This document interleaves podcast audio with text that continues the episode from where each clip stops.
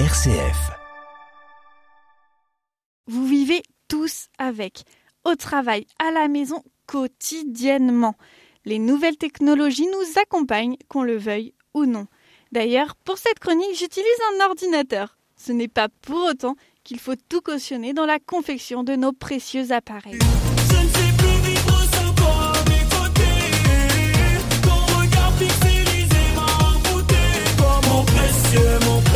Pour fabriquer et faire fonctionner nos chers appareils numériques, il faut beaucoup de ressources et d'énergie.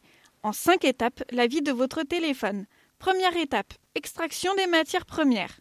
Deuxième étape, combustion qui rejette du CO2. CO2, je le rappelle, gaz responsable du réchauffement climatique. Troisième étape, fabrication des appareils, le transport et enfin l'utilisation.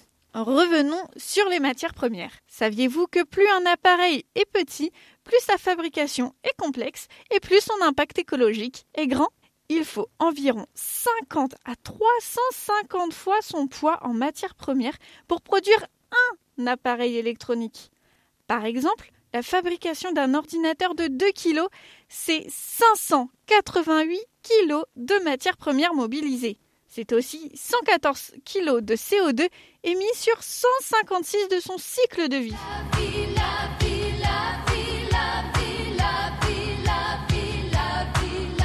L'extraction de ces matières premières épuise les ressources de la planète. Pour fabriquer un smartphone, 70 matériaux différents dont 50 métaux sont nécessaires. L'exploitation des mines conduit à la destruction d'écosystèmes et à de multiples pollutions de l'eau, de l'air et des sols. Et c'est pas tout.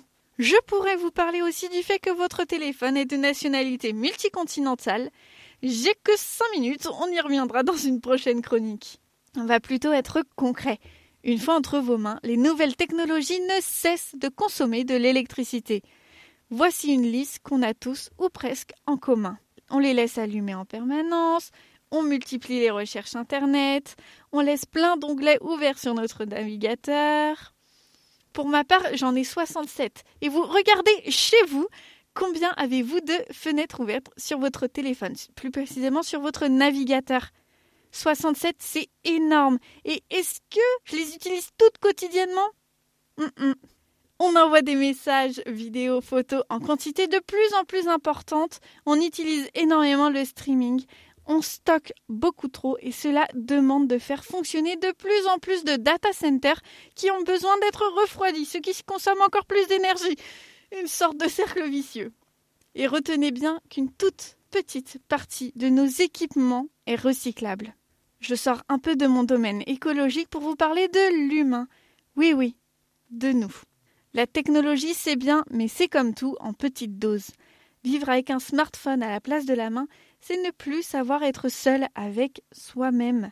On n'est plus jamais seul et ça peut paraître génial. Mais c'est important aussi de se retrouver, de s'ennuyer, de réfléchir pour s'occuper.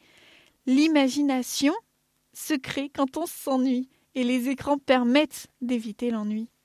Mettre des enfants devant une tablette quand ils s'ennuient, certes, ils sont captivés, mais ils pourraient tellement jouer tous ensemble, se créer un monde que seuls pourraient comprendre. Et je crois que les technologies empêchent, ou du moins diminuent, cette créativité. Les gosses font plus de toboggan, ils préfèrent jouer avec toi. Parenthèse fermée. L'impact écologique est grave, mais socialement parlant, on n'est pas mal non plus. Encore aujourd'hui, les plus riches profitent des plus pauvres. En effet, l'extraction des matières premières et la fabrication sont souvent localisées dans les pays où les conditions de travail sont très mauvaises, ne respectant pas les droits humains fondamentaux. Dans certains pays d'Amérique du Sud, l'utilisation d'eau pour faire du lithium crée des conflits avec les populations locales. L'eau vient à manquer et menace leur suivi des hommes. L'extraction de certains minerais est source de conflits armés. On est prêt à tuer nos semblables pour des machines. Alors, les nouvelles technologies, c'est deux poids, deux mesures, aussi bien socialement que techniquement. Il faut savoir qu'à partir du moment que l'on achète une technologie, on ne peut pas avoir une consommation à zéro émission de gaz. Et comme je suis une âme charitable et je sais que vous voulez absolument faire attention à votre empreinte écologique, je vous fais cadeau de 5 conseils plus responsables concernant votre utilisation numérique. Premier conseil, Allongez au max la durée de vie de vos appareils et surtout faites-les réparer. Deuxième conseil, les éteindre la nuit.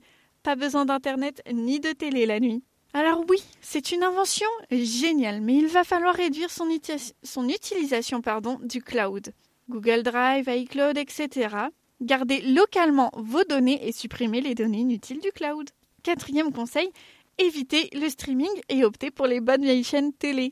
Et enfin, limitez vos destinataires lors d'envoi de mails et préférez les liens plutôt que les pièces jointes. Videz votre boîte mail et surtout, je vous le rappelle, vous pouvez vous désabonner de tous les mails qui ne vous intéressent pas. Tout ça limitera votre empreinte écologique.